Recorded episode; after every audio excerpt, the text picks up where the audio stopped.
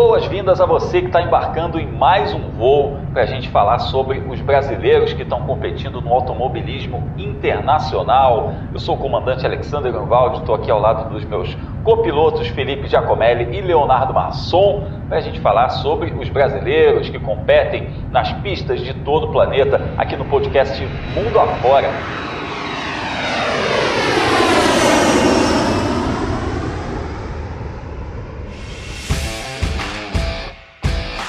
Essa é a nossa edição número 52 e a gente lembra que esse aqui é um voo muito importante porque a gente vai passar por dois templos do automobilismo mundial. Então, fique atento aí à sua janelinha porque vem coisa boa por aí. Eu lembro que o podcast Mundo Afora é um conteúdo associado ao site F1 Mania e eu já convido você a acompanhar as notícias lá no site f1mania.net, também seguir nas redes sociais, é só procurar por site F1 Mania no Twitter, no Instagram, no Facebook, para você ficar por dentro de todas as notícias relacionadas aos nossos representantes mundo afora. Semana de corrida boa que passou, semana de corrida boa que vem.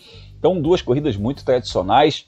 A gente teve GP de Mônaco de Fórmula 1 com as categorias de base, incluindo aí a Fórmula 2 competindo junto, e a gente vai ter 500 milhas de Indianápolis. É o mês de maio, né, amigos? O mês de maio recheado de corridas clássicas. E como é semana de Indy 500, eu chamo o Leonardo Masson, que está aí acompanhando todos os treinos, os preparativos, as classificatórias para essa edição, que é a número 105 da Indy 500.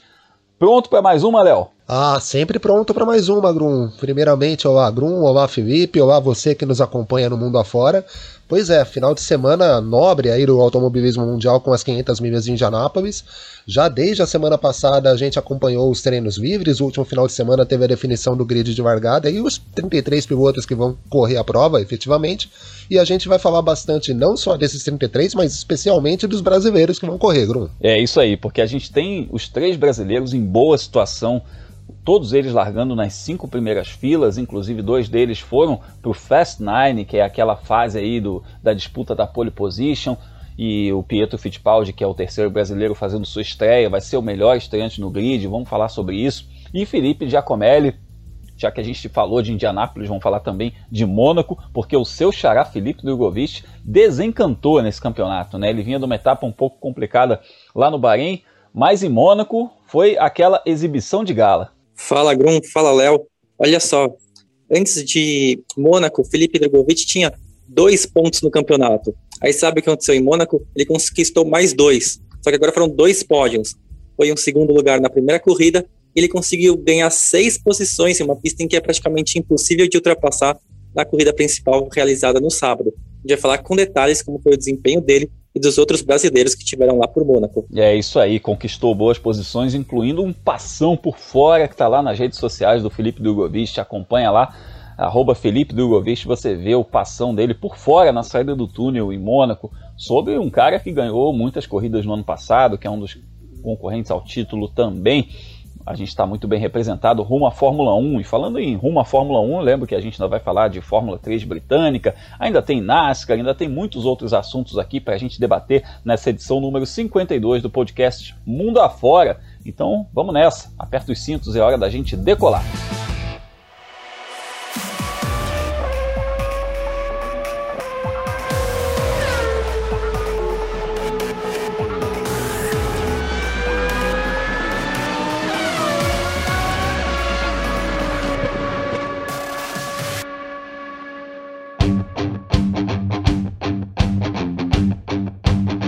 Chegamos à América do Norte porque todo ano a gente espera por esse momento. Finalmente ele chegou. A nossa hora de pousar em Indianápolis para as 500 milhas, a corrida mais importante, mais emblemática, mais tradicional do automobilismo norte-americano. Aquela corrida que até o fã que não acompanha muito a Fórmula Indy, que não curte muito corrida em oval, acompanha com atenção porque é uma corrida especial. É aquela prova para a gente acompanhar praticamente sem piscar os olhos, porque tem muita coisa acontecendo. Essa é a edição número 105 da corrida e que acontece desde 1911, uma corrida tradicionalíssima que só parou aí realmente nos períodos das grandes guerras mundiais.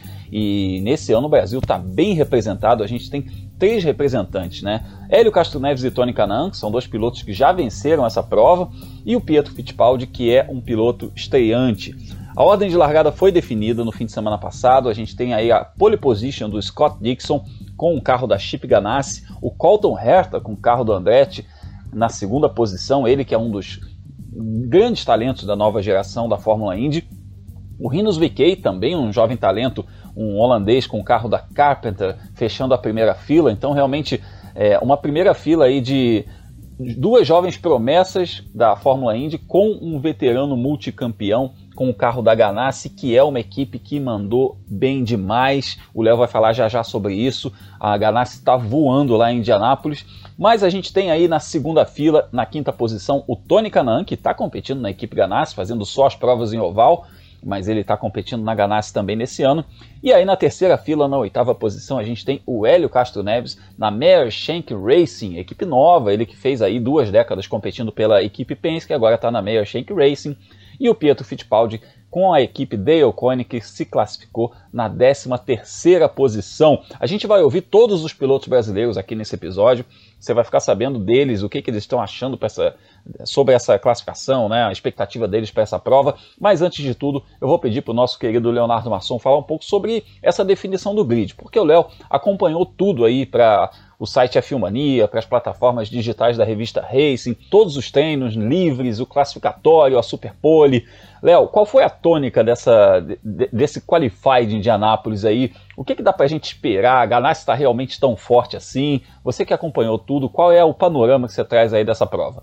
Sim, Grum, a Ganassi está muito forte realmente. Uh, basta dizer o seguinte: é, dos, os, o time tem quatro carros no grid e os quatro carros se classificaram para o Fast Nine. Para quem é um pouco mais antigo, acompanha há, um, há um, mais tempo as 500 milhas, o Fast Nine é a fase final, é o Pole Day. E a gente teve a Ganassi com, fazendo a pole com o Scott Dixon, a quinta posição com o Tony Canaan, o sexto lugar com o Alex Palou e a nona posição com o Marcos Ericsson, o Marcos Ericsson, ex-Fórmula 1. É, então o time está muito forte. O Dixon, especialmente, vem muito forte. Ele liderou três dias de treinos livres. Uh, é uma equipe que vem mostrando força. A última vitória foi conquistada com o Dario Franchitti em 2010. Naquela corrida que, quem lembrar, o Takuma Sato tentou atacá-lo na volta final e acabou parando no muro. A prova terminou em bandeira amarela e o Franchitti ganhou aquela prova. Não deu a impressão que seria assim, Grum. No primeiro dia de treinos, uh, quem mostrou força, com perdão do trocadilho, foi o Will Power, da Penske. Não é só força de vontade, né? A força mesmo de competitividade, né? Competitividade, mas acabou ali, viu, Grum? A Penske fez uma semana semana terrível. A classificação da Penske foi muito complicada, tanto é que o Scott McLaughlin, que é o piloto novato da equipe, foi quem conseguiu a melhor posição e vai largar na 17 colocação. O Will Power, que liderou a segunda-feira de treinos, precisou passar pelo Bump Day para se classificar. Vai largar na 32 colocação. Então, Muitos dizem, né, em Indianápolis, nos últimos anos, a gente tem visto os carros que são equipados com motor Honda tendo um, um desempenho melhor em relação aos motores Chevrolet, e a Penske é uma das equipes que usa motor Chevrolet, mas a gente não espera nunca uma Penske brigando, né, se classificando tão mal, ainda que ela tenha trabalhado mais no acerto de corrida, a gente não espera que uma equipe do tamanho da Penske, com a tradição que a Penske tem, é, literalmente a dona da casa, né, a Fórmula Indy hoje pertence ao Roger Penske, é, andar tão mal e pior do que isso, ter piloto passando pelo Bump Day para conseguir se garantir no grid. Então vamos ver o que, que eles aprontam para a corrida. E é muito interessante a gente observar nesse momento em que a gente falou da Penske mal, né, Felipe, que o Hélio Castro Neves, depois de 20 anos andando na Penske, fez um movimento de carreira aí, mudou para uma equipe nova. A gente fala, pô, o que vai ser, né? O cara que ganhou três vezes as 500 milhas de Indianápolis tudo mais, o que, que vai ser dele? E aí, de repente, o cara, numa equipe nova, na primeira participação dele nesse ano, coloca o carro no, no Poliday, no Fast Nine, né? Enquanto a Penske está lá atrás. O mundo realmente dá voltas, né? O Elinho está numa situação diferente, evidentemente, né? Não é a mesma estrutura, tudo que ele foi acostumado, mas, mas dá uma esperança dessa quarta vitória, de certa forma. O Grum, eu tava achando até que o Castro Neves ia conseguir brigar de repente pela, pela pole, né? A Ganassi estava um pouquinho mais forte no, no domingo, mas oitavo lugar, a gente sabe que quem está em Minas é uma corrida muito longa e o Castro Neves tem experiência de sobra, né? São três vitórias, mais de 20 participações nessa corrida. Então, se alguém conhece Indianápolis, é ele. Mas você falou sobre o término né, entre o Castro Neves e a Penske depois de 20 anos. Fiquei lembrando daqueles, daquelas competiçõezinhas bobas, né, de pessoas quando terminam um relacionamento, que um sempre quer estar melhor que o ex, né? E é um pouco o caso entre o Castro Neves e a Penske. O, o, a Penske começou o ano forte, apesar de não ter ganhado na Indy, então parecia que ia ser mais um, não um passeio, mas um campeonato bastante competitivo por parte do New Garden ali que lutou por vitória no Texas. De repente até os, o Scott McLaughlin também já tem um, uma segunda colocação obtida nesse ano, mas chegou em Indianápolis, na né? Indianápolis que é a corrida que todo mundo quer ganhar, e aí quem se deu melhor foi o Castro Neves, né? Equipe nova, é, casamento bem entre aspas novo e largando da oitava colocação. Eu queria só fazer um parênteses porque quando a gente estava falando da Ganassi mais cedo, esse jejum de 2010, né, até hoje não ter ganhado de novo, o Scott Dixon mesmo só ganhou uma vez em Indianapolis até hoje, ele é um dos maiores vencedores da história da Indy. A, a Ganassi construiu essa equipe de quatro carros com o Palu e principalmente com a chegada do Tony Canan para dividir o carro 48 com o objetivo de ganhar Indianápolis. Não foi para ajudar o Tony com a despedida, com a aposentadoria, né, para fazer para fazer número com, com o torcedor, não. O objetivo é ganhar Indianápolis. E aí eles foram atrás de quem, que era, um, quem era o melhor piloto disponível no mercado. E aí, na opinião deles, era o Tony, porque, claro, estava saindo da, de uma equipe muito fraquinha, que era a Foyt, mas alguém com experiência de quem já ganhou as 500 milhas e que conhece a Ganassi. Ele teve uma passagem alguns anos pela equipe antes de ir para a Foyt, não foi tão vitoriosa assim, mas ganhou corrida, ganhou em oval. E aí, ao mesmo tempo, a Meyer Shank também trouxe um piloto que é experiente em Indianápolis, que serve também para motivar, é, e motivar também no sentido de dividir conhecimento com o Jack Harvey, que é o piloto em que eles apostam muito. Então são duas equipes que trabalharam para estar tá brigando pela vitória, brigando por bons resultados, trazendo um piloto veterano que conhece muito de Indianápolis, enquanto a gente vê que a Penske preferiu é, trazer um novato, né, o Scott McLaughlin, acho que ele tem muito talento e a contratação dele vai ser mais do que justificada, mas os outros três pilotos, eles vivem muito altos e baixos, né, não tem uma âncora, assim, para que aquele piloto da Penske tem que sempre estar tá brigando, né, o Joseph, o Joseph Newgarden talvez seja quem menos erre, mas falta um pouco a consistência, e aí pode ser que com o equipamento da Chevrolet não ajudando, não empurrando tanto assim, eles vão penar agora no domingo. Faz todo sentido, essas equipes são equipes muito consagradas e estão fazendo esse trabalho, inclusive a Meyer Shank, né, com um trabalho como uma equipe nova, trazer um cara como o Hélio também para ajudar nesse desenvolvimento. Faz todo sentido pensando aí no futuro, a Indy está trocando de geração, a gente está vendo jovens talentos, a primeira fila aí é uma prova disso, o Colton Herta e o Rinos VK, a gente tem outros nomes aí, o Alex Palu, também da Ganassi, que são nomes que andaram muito forte, né, classificaram muito bem também. E um dos novos nomes, um dos jovens nomes da, da Indy nesse momento é o Pietro Fittipaldi. Ele, inclusive, está fazendo aí a sua estreia na, na, na, Indy 500. Ele quase disputou essa prova lá em 2018. A gente lembra que ele teve um acidente no Mundial de Endurance e aí em Spa-Francorchamps, na Rouge, aí acabou quebrando as pernas, não disputou essa corrida, ficou aquele gostinho né, de que ele deveria ter participado, aí ele foi para a Fórmula 1, virou piloto reserva da Haas, depois chegou a disputar corridas na Fórmula 1 pela Haas, ele segue lá na Haas como piloto reserva, mas ele está fazendo as provas em circuito oval na Indy nesse ano, nessa temporada, substituindo o Romain Grosjean, mais ou menos o que o Tony Canan faz com o Jimmy Johnson na Ganassi, ele está fazendo isso na equipe Dale Coyne com o Roman Grosjean. E o Pietro, nessa primeira experiência dele em Indianápolis, né, ele tinha evidentemente a missão de se classificar bem. E nessa de tentar se classificar bem, ele quase beliscou ali a Superpole. Melhor a gente ouvir o próprio Pietro falando sobre isso, porque ele conquistou a 13ª posição no grid de largada e no próprio sábado, logo depois do classificatório, ele mandou uma mensagem explicando aí como é que foi esse classificatório dele e por que, que ele quase chegou lá, quase chegou um pouquinho mais alto. Então vamos ouvir Pietro Fittipaldi lá de Indianápolis. Fala pessoal, estamos aqui em Indianápolis, terminamos o dia de classificação. Foi muito intenso, é, muita adrenalina. Classificamos em 13 terceiro. A gente quase saiu de novo no final para tentar melhorar o tempo. Acho que a gente ia conseguir melhorar, mas era um risco grande para fazer a gente estava tentando entrar nos primeiros nove, que aí os primeiros nove amanhã vão estar tá, é, brigando pela pole. Então a gente, eu acho que a gente ia conseguir, mas decidimos não sair porque era um risco muito grande. Então vamos largar em 13 terceiro nas 500 milhas de Indianápolis. Estou muito feliz com esse resultado. E, bom, a gente foi o, o melhor novato, é, foi bom. A equipe fez um ótimo trabalho com o carro. E agora estamos focados na, na corrida.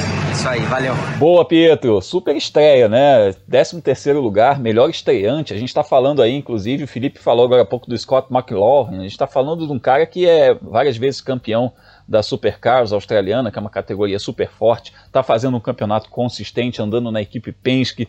Então, o, o Pietro também classificar como melhor estreante tem aí o seu valor, mas evidentemente, seja estreante ou não, você ficar nas cinco primeiras filas em Indianápolis, a gente lembra que são filas de três carros, né? Você ficar nas cinco primeiras filas, Léo, é um negócio que, que, já ajuda muito na sua corrida, sem dúvida alguma, né? São 11 filas, são 33 carros, então você classificar lá depois da vigésima posição é um pelotão e tanto para você escalar, para você conseguir chegar ali naquela galera que briga de fato pela vitória. É, eu sei que a Deocone não é isso tudo como equipe também, não, não dá para comparar com uma Ganassi, com a Penske, né? até com uma Andretti, mas o Pietro fez um belíssimo trabalho. E, e, eu queria até que você comentasse essa coisa que ele falou, que ele quase arriscou, né, Léo? Você acompanhou todos esses treinos. É, talvez desse para ele classificar entre os nove primeiros e brigar ali pela pole, né? Mas acabou no fim sendo uma decisão segura, né? Para garantir esse 13 terceiro lugar. Ah, sim, Grum. Quando a gente olha né, a semana do Pietro, a impressão que a gente teve é que a classificação dele seria das mais complicadas. O Pietro andou durante três ou quatro dias abaixo do vigésimo lugar. Né? É, no primeiro dia dos treinos ele foi o 29 então, sabendo, lógico, a gente sabe que ele tem alguma experiência em oval, né, desde a época que ele corria nos Weight Model, já disputou a própria Fórmula Indy, algumas etapas em oval, mas esse é um carro diferente, é a primeira vez dele correndo em Indianápolis. Então, quando começaram os treinos, a impressão que a gente tinha é que poderia acontecer ele largar um pouco mais para trás. De repente chegou o sábado e se manteve durante muito tempo da sessão é, entre os nove primeiros. É, acabou que ele desceu de posição mais para o final, né? Conforme os últimos pilotos forem, foram entrando na pista, ele acabou descendo para o 13 terceiro lugar. Você citou e o Pietro comentou aí que a equipe pensou em arriscar é, uma segunda saída dele no sábado. E da forma que ele diz, até leva a crer que ele tentou, eh, que ele ameaçou descartar o tempo que ele já tinha para se colocar entre os nove. E aí cabe uma explicação. É, todos os pilotos partem para uma sequência de quatro voltas rápidas, né? E marcam seus primeiros, marcam seus tempos. Uh, e há a opção dos pilotos tentarem novas sequências durante o sábado. A sessão do sábado dura seis horas. Uh, para isso você tem duas filas. Você tem a chamada fila longa, onde você não tem a prioridade, mas se você parte para uma volta e não consegue melhorar o seu tempo, você fica com o tempo que você tem. E você tem a fila, a fila rápida que eles chamam, que é uma fila que você ganha prioridade para sair para a pista, só que a partir do momento que você parte para a pista, você descarta o seu tempo. Se você piorar o seu tempo, você vai ficar com o tempo que você fez. Ou, ou se bater também, você né, acaba jogando fora seu tempo. Fica sem tempo e a, a pena para isso é você disputar o Bump Day no domingo. Você passa a ser ameaçado de não correr a prova. Uh, pela fala do Pietro, dá a impressão que a Deocone chegou a pensar em colocá-lo na, na linha rápida, né, na fila rápida, para tentar melhorar essa marca. No final das contas, a decisão tomada foi a mais consciente. O 13º lugar não é uma posição ruim de largada em Indianápolis, ainda mais considerando que é uma prova de 500 milhas, uma prova de 800 quilômetros, tem tempo para você conseguir é, avançar. Uh, e o 13º lugar permite aquilo que pelo menos para mim, não sei para os colegas, uh, é o objetivo da Deocoin, que é se colocar entre os 10 primeiros. Né? O grande objetivo da Deocoin é esse. Eu não imagino, tomara que eu esteja errado, mas eu não imagino a Deocoin brigando por vitória em Indianápolis. Então, se o Pietro na estreia dele conseguir um top 10, vai ser um resultado espetacular. É, para um estreante conseguir um top 10 já é um resultado espetacular. A gente sabe que em 500 milhas é uma coisa muito complicado. Eu sempre falo isso, todo ano eu, eu, eu, faço o mesmo tweet, né? Eu coloco lá no Twitter essa mesma, essa mesma frase, que são três corridas numa só. Você tem 150 voltas de uma corrida de endurance, a corrida tem 200, né? Você tem 150 voltas é uma corrida de endurance, é aquela coisa, não tome volta, mantenha-se ali, né? No, no, no seu ritmo, economize equipamento, etc., não bata. Aí você vai para mais 40 voltas em que você precisa fazer a sua estratégia se pagar, e aí é o momento de você, é, de repente, é, ajustar uma parada de boxe, uma janela, alguma coisa assim, ou de repente tirar uma volta que você tomou, alguma coisa desse tipo, fazer a sua estratégia valer a pena. E as últimas 10 voltas que eu chamo de UFC, aquela história de, né, vamos, vamos pro arrisca tudo e assim que o Sato bateu, por exemplo, nessa edição aí que você mencionou, que, que o Dixon ganhou, assim que muita coisa aconteceu. Eu lembro do, do ano que o Matheus Leite correu, que ele, estreante também, ficou muito tempo entre os dez primeiros, estava ali brigando pelo oitavo lugar. De repente chegou, chegou essa fase aí das dez voltas finais e era trombada para todo lado. O Matheus teve um three wide ali que eu não sei como ele saiu e ele terminou em décimo terceiro, porque é isso precisa experiência para essa parte da corrida também, faz muita diferença e os nossos brasileiros são muito experientes. O Pietro vai ser o 25 brasileiro a participar das 500 milhas de Indianápolis. Ele, inclusive, é o terceiro Fittipaldi, curiosamente, né? A gente teve o Emerson Fittipaldi, que foi o primeiro piloto brasileiro a competir na, na Indy 500 e ganhou duas vezes, em 1989 e 1993. Depois a gente teve o Christian Fittipaldi, que correu em 1995 é, fez um segundo lugar, inclusive, naquela corrida que foi vencida pelo Jacques Villeneuve, e agora a gente tem o Pietro Fittipaldi, num esquema, aliás, um pouco parecido até com o do Christian Fittipaldi naquela temporada, né? uma equipe mais ou menos no, no, na relação de forças era mais ou menos a mesma coisa que o Christian competia naquele ano. É, mas a gente tem também pilotos com muita experiência nesse grid, que são o Hélio Castro Neves e o Tony Canaan. A gente comentou aqui, o Hélio Castro Neves vai largar na oitava posição e o Tony Canaan largando em quinto. Então, vamos ouvir o Elinho, que está aí fazendo a sua... É, a sua estreia na Meyer Shank Racing, competindo aí na, nas 500 milhas de Indianápolis numa equipe nova. Ele desceu do carro, mandou uma mensagem para a gente aí falando como é que foi o qualify dele, ainda com barulho de outros carros correndo aí. Então vamos ouvir o Hélio Castro Neves com barulho de carro de corrida ao fundo que a gente gosta muito.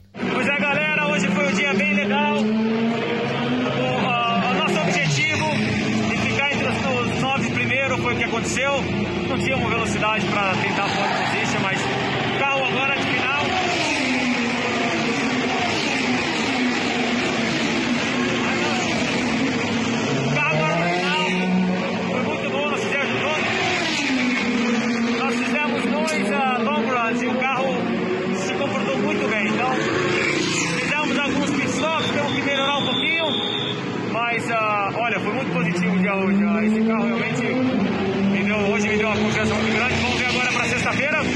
E aí, a corrida. Vamos lá, gente. Valeu, Elinho. Vamos nessa, vamos nessa. Estamos na torcida. É, Felipe, né? A gente sabe que o Elinho ganhando essa corrida, se ganhar essa corrida, ele se iguala a grandes lendas do automobilismo norte-americano. Ele tem três vitórias. Então a gente está falando aí de nomes como Rick Mears, como o Al Unser, como o AJ Foyt. São caras que é, lendas, lendas do automobilismo norte-americano. Ele já é uma lenda lá no automobilismo norte-americano, mas uma pergunta rápida, rasteira para você. Vai ser a chance, digamos assim, vai ser a, a, a 500 milhas mais desafiadora para o Hélio, pelo menos dos, últimos 10 anos? Ah, bem lembrado você falar 10 anos, Bruno, porque eu falava, olha, de 2009, né? Aquela lá que ele saiu do julgamento direto para o carro de corrida, acho que aquela ali foi um pouco é, mais dramática por tudo que estava envolvido, né? E, e ele nem estava nem escalado para competir na Indy na temporada integral é, era não era não era assim o plano B, o plano B era o Will Power, mas ele, o Will Power tinha feito a primeira etapa do ano e o Hélio entrou depois, retomou o carro dele que era por entre aspas, né, por direito e ganhou as 500 milhas. Mas se você pegar de 2010 para cá, é, essa desse ano por estar tá de casa nova, por estar tá de equipamento novo e por estar tá voltando à Indy, né, depois de três anos afastados, de título conquistado na INSA, de vitória em Daytona, agora sim, né? É uma nova realidade para o Castro Neves e a gente espera que ele consiga terminar na frente. É isso aí, a gente espera uma prova combativa do Hélio, eu acho que tem que ser esse perfil realmente. E ao mesmo tempo a gente tem ali na frente o Tony Canaan também, que é um piloto que tem grandes chances, a gente falou da, do poderio da Ganassi nessa prova.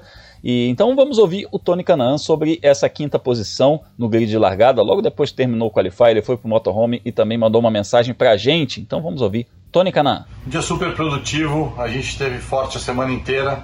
Ontem conseguimos colocar o carro nos nove primeiros e hoje uh, o ideal para nós teria ter largado na primeira fila. Eu acho que a gente tinha carro para isso. A gente fez uma estratégia na equipe dos quatro carros, cada um usou um tipo de asa diferente. Eu podia ter sido um pouquinho mais agressivo, mas a gente optou uh, por sair do jeito que está e com isso custou para a gente a primeira fila, mas quinto lugar, segunda fila, um, um ano para mim extremamente positivo depois dos anos que a gente teve com carros não muito bons. Estou super contente. Acho que a gente tem muitas chances aí uh, de trazer, quem sabe, uma vitória para o Brasil e a minha segunda vitória. Agora é trabalhar essa semana, deixar os mecânicos trabalharem com os engenheiros, a gente já tem tudo acertadinho para a corrida, ver qual que vai ser a temperatura da corrida, escolher o que, que a gente vai querer de acerto para o carro e ver o que vai dar. Valeu, Tony. Estamos aí na torcida. Interessante, né, Léo? Que o Tony falou que a Ganassi foi para o Qualify com, com os quatro carros usando configurações diferentes de asa. Isso mostra também o quanto a equipe está trabalhando como um time, isso que o Felipe falou agora há pouco, né? De, de trabalhar para trazer essa vitória para casa. Óbvio, tem o Dixon ali, né? É difícil. o Dixon no, no meio do, do, do, time ali é um, é um senhor competidor.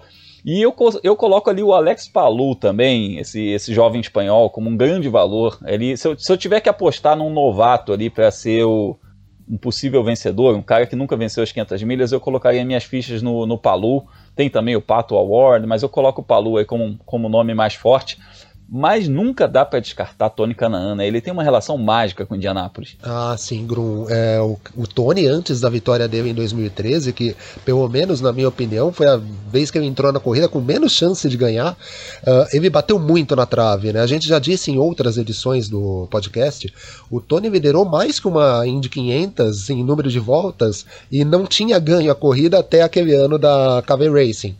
Uh, então ele é veterano, ele tem muita experiência, ele sabe comandar uh, nesse oval de duas milhas e meia, então é um candidato à vitória, ainda mais defendendo a Ganassi.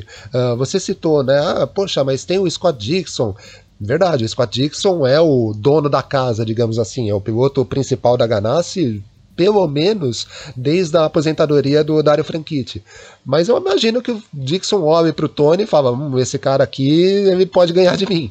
Uh, então o Tony entra entre os três brasileiros, eu acho de longe o que tem mais chances de vitória nessa edição.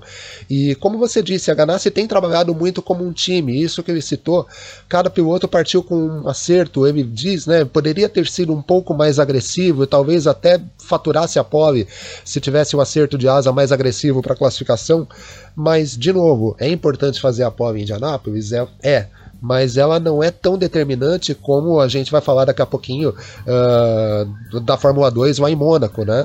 Uh, Indianápolis é uma pista que dá muita troca de posição, você tem muita ultrapassagem por lá. Então largar na POV não é tão determinante assim. Lógico, largar de quinto é muito melhor do que largar que nem o Pietro vai largar em décimo terceiro, ou então que nem outros pilotos.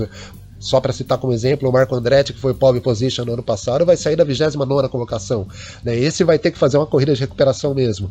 Mas o Tony ele parte numa condição muito boa. Vamos lembrar, assim como o Dixon, o Tony liderou treino uh, durante a semana de treinos livres. Aliás, ganhou um troféu bem interessante, né? um frasco de ketchup por liderar esse dia de treinos. Uh, mas ele entra com uma chance boa, na minha opinião, Grum. Vamos ver como que ele vai desempenhar no domingo, mas se eu tivesse que apostar em vitória de brasileiro, seria no Tony. É, realmente o Tony é o nome aí, é o cara que tá largando né, na, na, na melhor posição.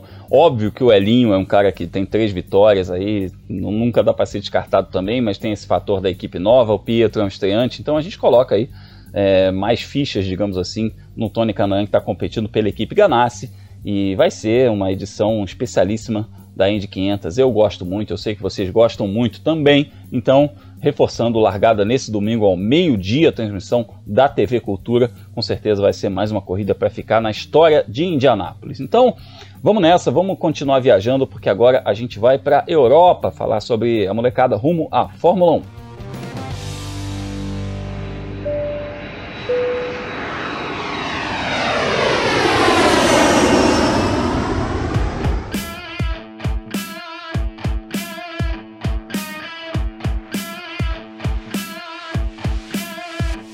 Já que o assunto hoje é corridas históricas, a gente desembarca na Europa para chegar até o Principado de Mônaco, tradição na Fórmula 1, um palco que dispensa comentários, dispensa apresentações.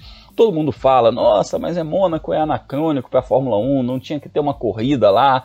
Mas a última coisa em que a gente fala, na verdade, é a corrida, né? quando se fala de Mônaco. Mônaco é um atrativo, é uma coisa à parte na Fórmula 1, é um evento social, digamos assim, e mas que também, enquanto corrida, tem a sua beleza. Eu falei na, na live de domingo no, no F1 Mania que quem vai ver a corrida de Mônaco esperando ultrapassagens, disputas lado a lado, é a mesma coisa que você ir num concerto de música clássica esperando que o maestro, ao fim, da, ao fim de um solo de guitarra de alguém, o maestro se jogue na plateia como um moche num show de rock. Não é exatamente isso, não tem a mesma ação de outras pistas, mas tem lá o seu charme e o seu glamour.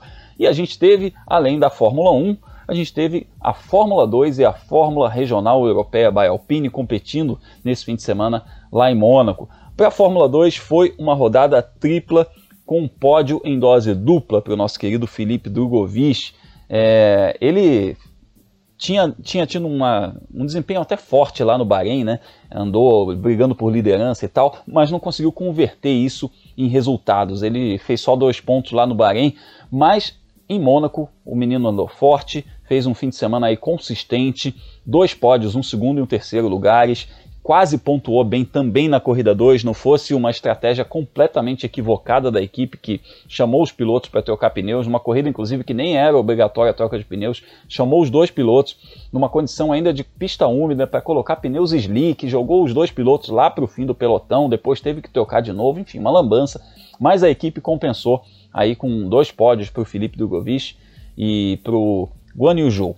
Então, já que a gente falou bastante sobre isso aqui, antes da gente ouvir os nossos especialistas aqui, Felipe Giacomelli e Leonardo Masson, vamos ouvir o Felipe Drogovic sobre essa prova. Ele mandou uma mensagem para a gente, voltando lá de Monte Carlo, no carro, viajando, pegando a estrada, ele mandou uma mensagem para a gente. Fala, Drugo! Fala, pessoal, voltando para casa agora.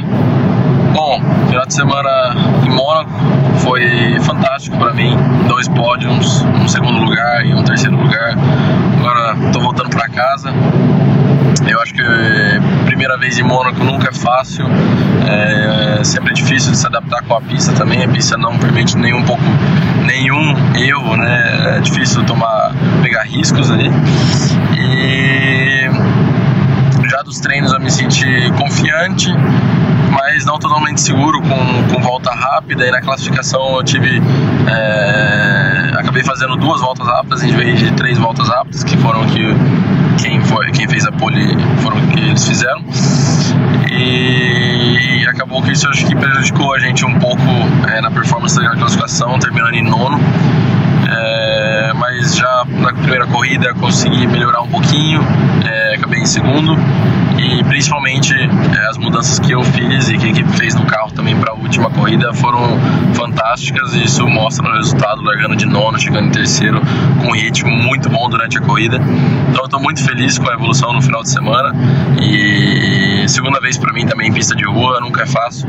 Eu acho que cada volta que eu fazia eu me sentia mais confortável, então estou muito feliz com o resultado. E acredito que também indo para Baco daqui duas semanas sendo uma pista de rua também, estou é, bem confiante que a gente pode ter bons resultados lá também. Valeu, é, obrigado pelo apoio.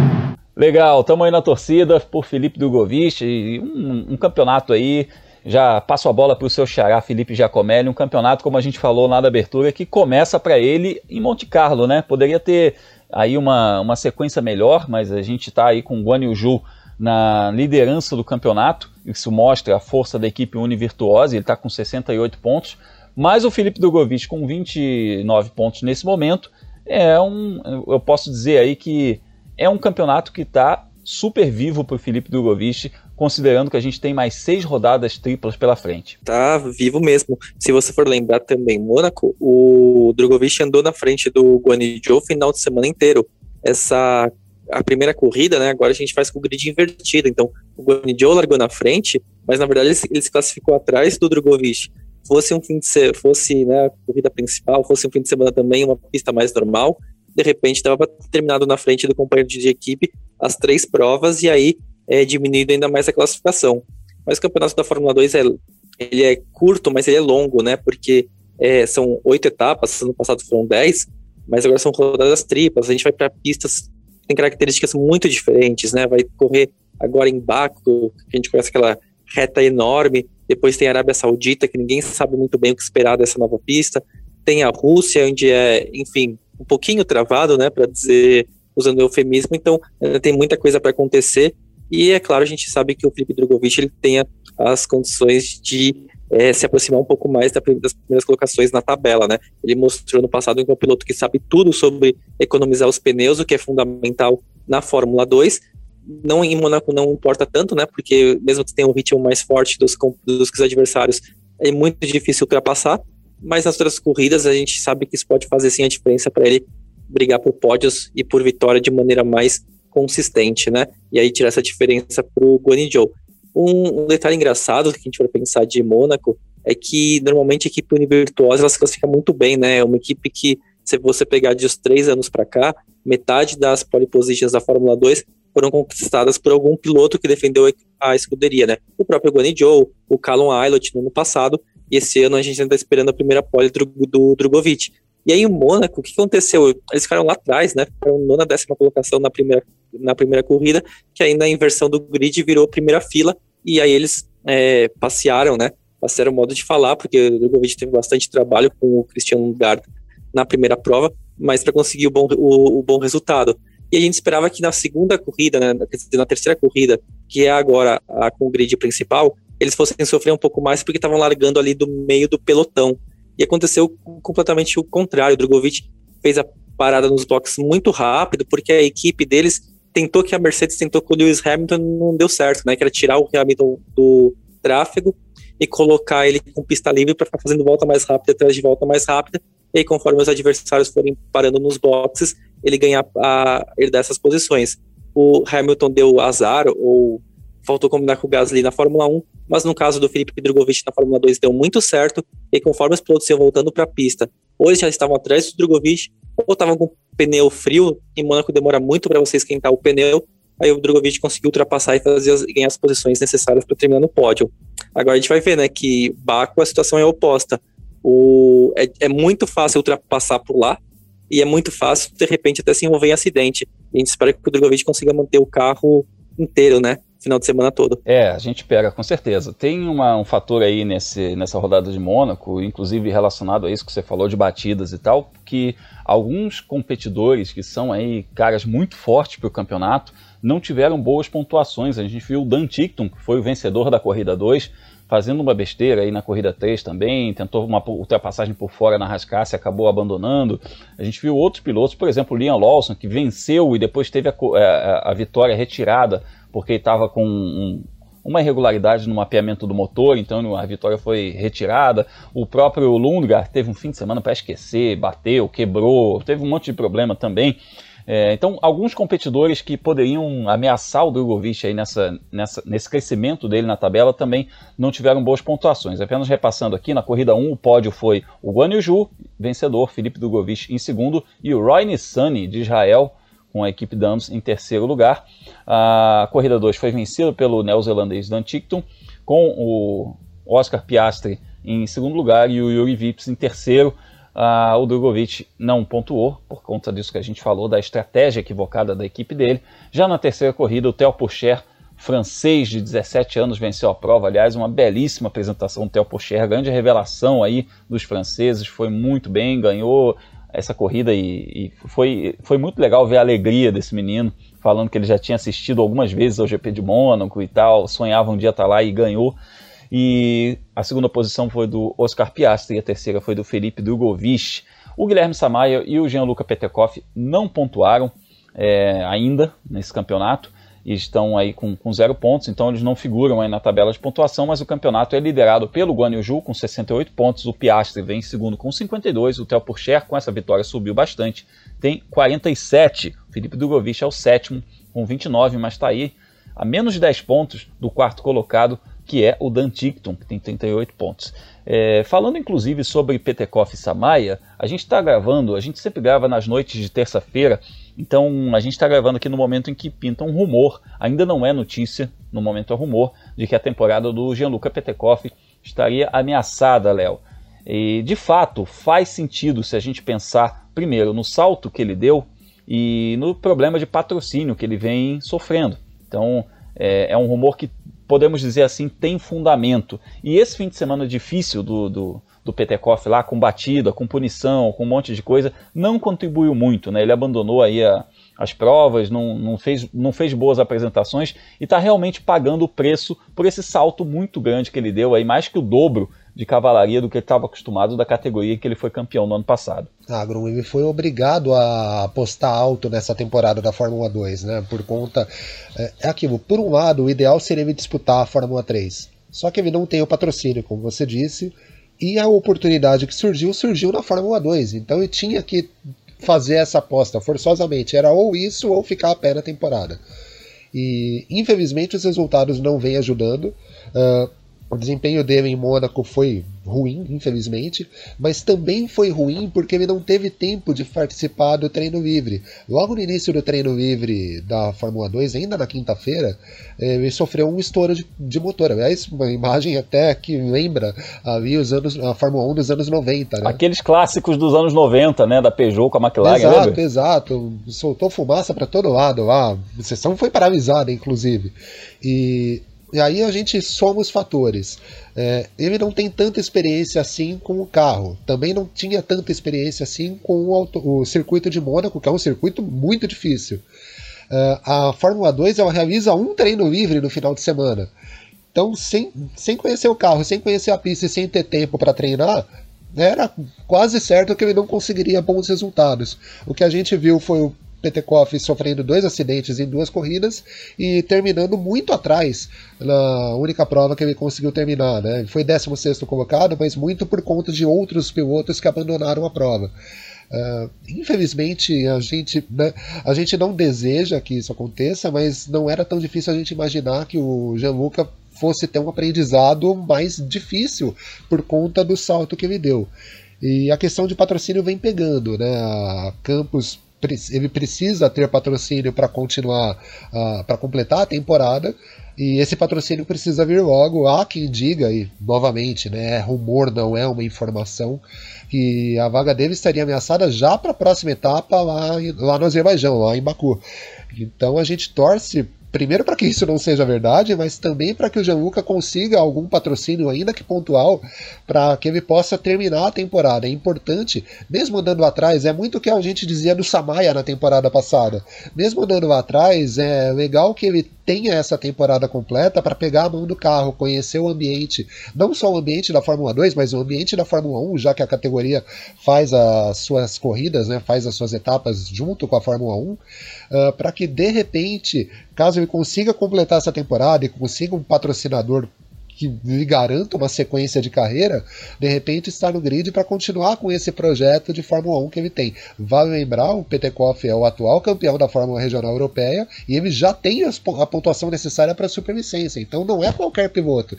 É um piloto que se tiver tempo, ele vai evoluir muito, Bruno. É isso aí, mas é um piloto que é aquela história, né? Aquele cavalo selado que ele tinha que pegar. Não adianta a gente pensar agora no que poderia fazer, porque poderia mudar completamente o rumo da carreira dele, inclusive abandonar esse trilho rumo à Fórmula 1. É a decisão que ele tinha que tomar. Vamos torcer para que fique tudo bem aí com a carreira do Gianluca Petekoff. A próxima etapa da Fórmula 2 está marcada para o primeiro fim de semana de junho no Azerbaijão e a gente vai acompanhar os pilotos brasileiros.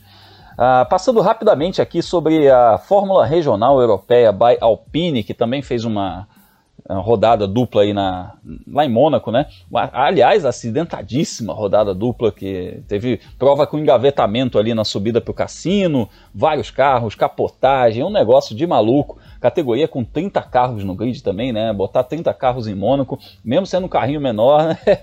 tem hora que não dá. E a gente teve dois pilotos brasileiros aí nessa rodada de Mônaco, o Gabriel Bortoleto e o Dudu Barrichello, nos representando. O Gabriel Bortoleto foi 23 na primeira corrida e 21 na segunda corrida. O Dudu Barrichello não completou a primeira prova e foi o 16 colocado na segunda.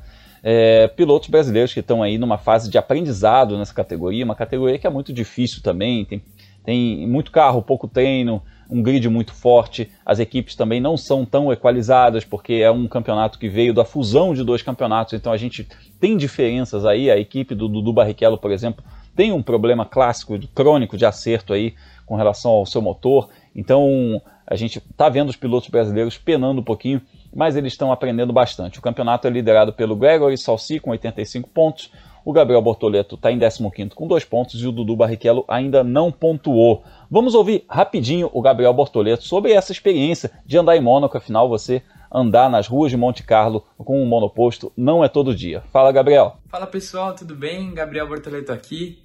Passando só para falar um pouquinho do meu final de semana em Mônaco. É, primeira vez que eu piloto nessa pista, é, com certeza é uma das minhas pistas preferidas. É, amei pilotar num circuito de rua, que você tem que colocar o carro no limite sempre para ser rápido e é uma, uma experiência única na minha vida que eu tive e eu não vejo a hora de voltar lá já. Bom, começando pelo treino, a gente só teve 30 minutinhos de treino, bem pouco, então a gente teve que se adaptar rápido com a pista ali e, e depois direto pro quali Felizmente no quali é, eu estava vindo numa volta boa para top 4, top 3 ali e acabou um piloto rodando no setor 3 e eu acabei não conseguindo desviar, desviei dele, lógico, mas não consegui melhorar minha volta depois. É, tive que largar de vigésimo nas corridas por conta desse problema do quali e Mônaco é muito complicado de ultrapassar, muito difícil, então é, dei meu máximo, mas acabei tendo dois toques no, nas corridas, é, acabei perdendo o bico, é, a asa dianteira, desculpa, e, e acabou me prejudicando muito. Mas a gente mostrou velocidade, é, na corrida 1 eu fiz a terceira melhor volta da corrida, bem próxima do, do piloto mais rápido, então fiquei contente que o carro estava lá, eu também estava bem na pista. Felizmente o qual acabou ferrando tudo, mas corrida é assim mesmo, né? Obrigado a todo mundo que acompanhou. E vamos lá que essa semana tem Paul Ricard. Abração. Boa! A gente está de olho aí nos pilotos brasileiros nas categorias de base rumo à Fórmula 1 e a gente fala rapidinho também sobre a Fórmula 3 britânica dando pulinho lá na Inglaterra, no circuito de Brands Hatch, uma pista apertadinha também, já tive lá, é, uma, é um circuito que eu não, eu não, quando eu estive lá eu não consegui acreditar que um dia a Fórmula 1 já correu por lá. E a gente teve, inclusive, um lance muito doido nesse fim de semana, em que na primeira curva um carro subiu no outro carro, eu coloquei esse lance nas minhas redes sociais, procura lá no meu Twitter, Fórmula 1, que eu, que eu repostei esse lance, um lance até engraçado, né? Que um carro pegou carona no outro, literalmente subiu no aerofólio e pegou carona no outro carro. Nessa, nessa categoria a gente é representado pelo Roberto Faria, o piloto que está fazendo a sua temporada de estreia, a primeira temporada completa na Fórmula 3. Ele não completou a prova 1, que foi vencida pelo Ayrton Simon. Ele foi sexto colocado na prova 2, vencida pelo Zach O'Sullivan e foi 12 colocado na corrida 3, vencida pelo Christian Mansell, que é um australiano que tem nada a ver com o Nigel Mansell. Bom, é, a gente está aí com o campeonato com o Zach O'Sullivan com 78 pontos na liderança, o Roberto Faria vem em 13º com 25. A próxima etapa está marcada para os dias 26 e 27 de junho em Silverstone, também na Inglaterra. Então, falamos aí dos brasileiros rumo à Fórmula 1, bora lá que é hora da nossa volta final.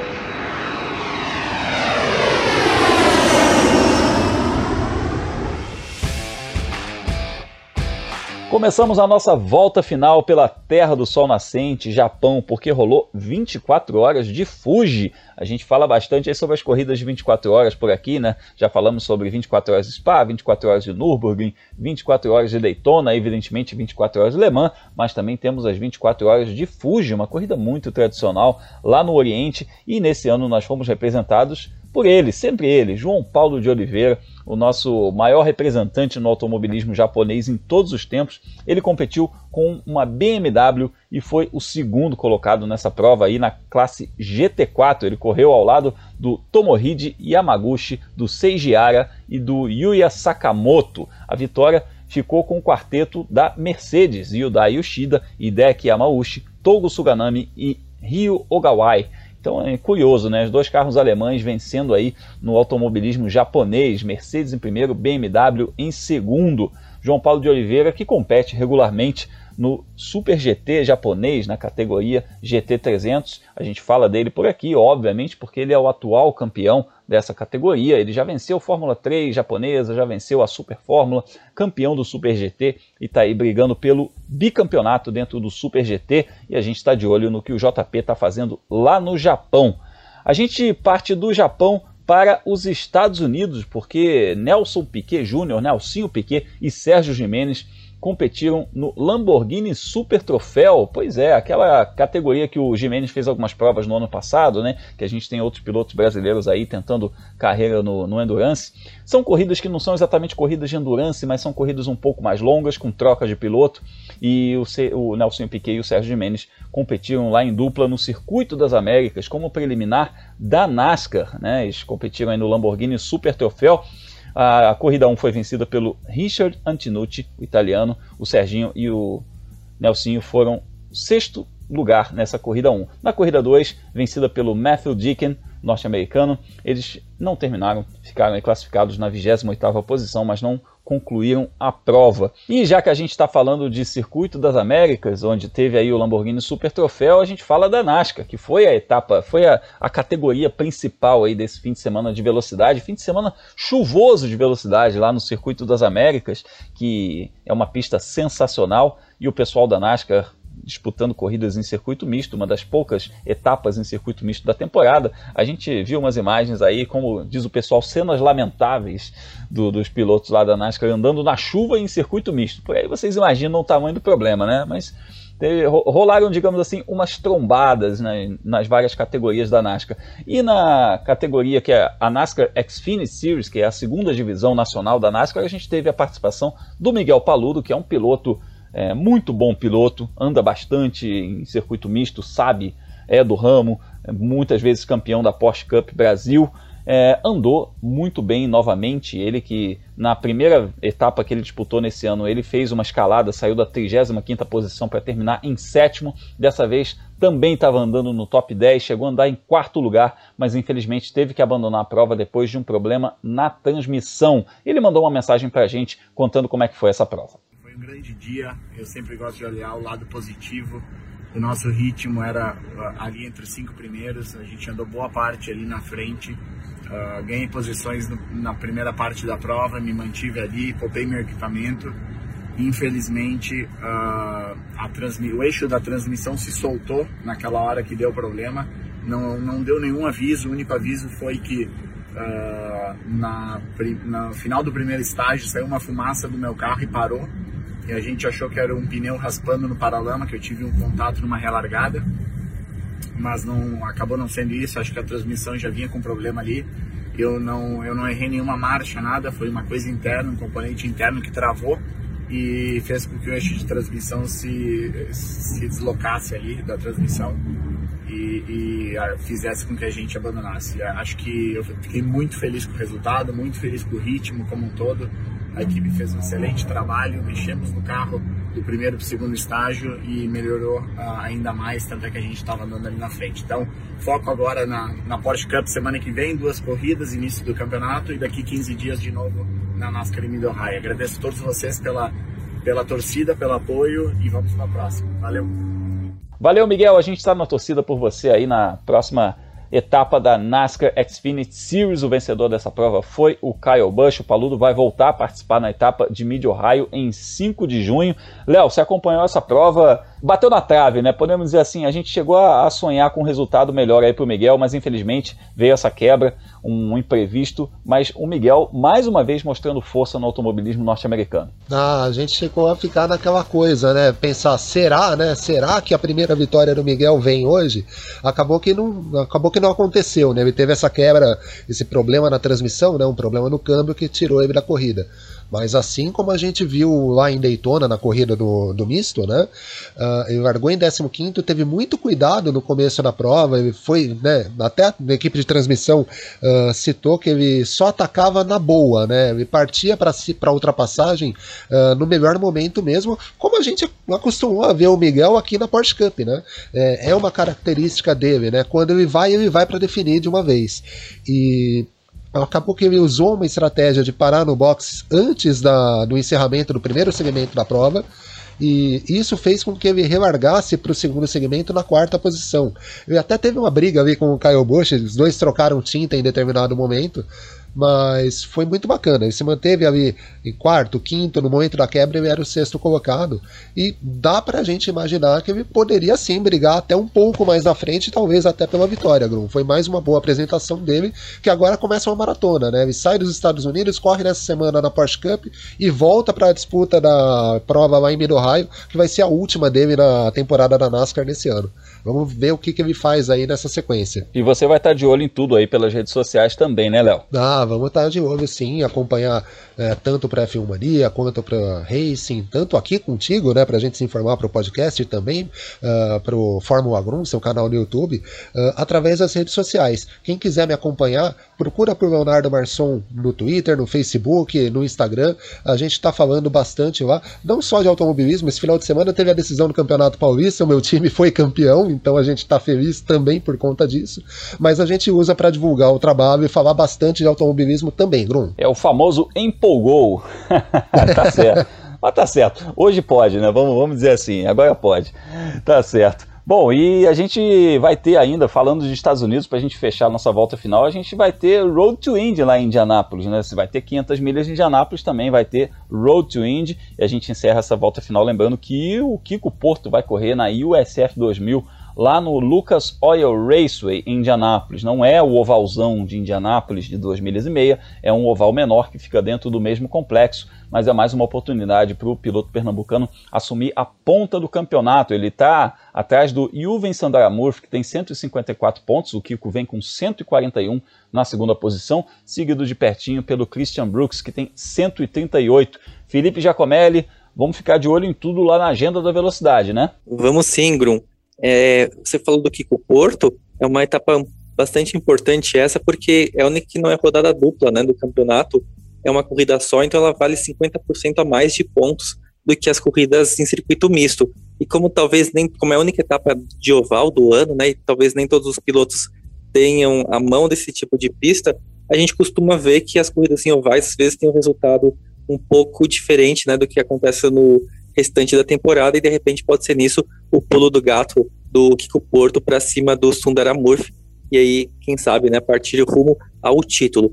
E se você quiser saber os horários da USF 2000, das 500 milhas de Indianápolis e de todas as principais categorias do automobilismo mundial neste fim de semana, é só acessar meu site, né, o World of Motorsport, ou felipegiacomelli.com, que eu publico na quinta-feira a agenda da velocidade, como o Bruno citou, né, que tem todos os horários, os resultados e onde assistir as corridas do fim de semana. E além disso, ó, quando acontecer uma sessão de pista, é, eu atualizo ali na agenda da velocidade com um link né, para o PDF ou para a página oficial da categoria com o resultado. E aí você vê onde seu piloto favorito, o Kiko Porto, por exemplo, terminou naquela, naquele treino, naquela classificação ou na corrida. E depois tem um link para o campeonato para a gente ver como está a batalha pelos pontos. E quem quiser me seguir nas redes sociais é só procurar por Felipe Giacomelli, tanto no Twitter quanto no Instagram. É isso aí. A gente vai falar bastante sobre tudo isso no fim de semana. Procura a gente lá no Twitter, no Instagram. Vamos trocar ideia lá no Twitter. Me procura por Fórmula Grum. Eu tô por lá também. É muito bacana a gente falar. Eu soltei lá uma, uma enquete, né, pro pessoal sobre a Indy 500, né, para o pessoal falar se tivesse que apostar em dois pilotos, um que já venceu e um que nunca venceu para a vitória desse domingo nas 500 milhas, em quem você apostaria. Então vai lá no, no meu Twitter, no Fórmula Grum e coloca suas apostas também. Tá muito interessante, o pessoal tá colocando os nomes muito legais lá, eu tô curtindo essa interação, muita gente apostando aí no Tony Canaan, muita gente apostando no Scott Dixon, mas gente também apostando no Pato Award, no Alex Palu, no Pietro Fittipaldi, tem uma galera boa aí trocando ideia com a gente. Aproveita lá para se inscrever no meu canal Fórmula Grum. A gente está aí toda semana falando sobre os bastidores do mundo da velocidade. Nessa semana, uma semana especial com conteúdos sobre as 500 milhas de Indianápolis também. Eu lembro a você que tem outros podcasts aqui no feed do site F1 Mania, né? De segunda a sexta, Carlos Garcia e Gabriel Gavinelli trazem todas as notícias, as informações do mundo da velocidade, principalmente da Fórmula 1 no F1 Mania em ponto. E toda semana, assim como o nosso mundo afora, semanalmente a gente tem o Full Gas Podcast com o Gabo Carvalho e o Gabriel Lima. Então é isso. Boa edição de 500 milhas de Indianápolis para você. Torça para o seu piloto favorito. Conte com a gente aí na semana que vem. Estaremos trocando ideia mais uma vez aqui no Mundo Afora, falando sobre as 500 milhas de Indianápolis. Um forte abraço e até a próxima semana.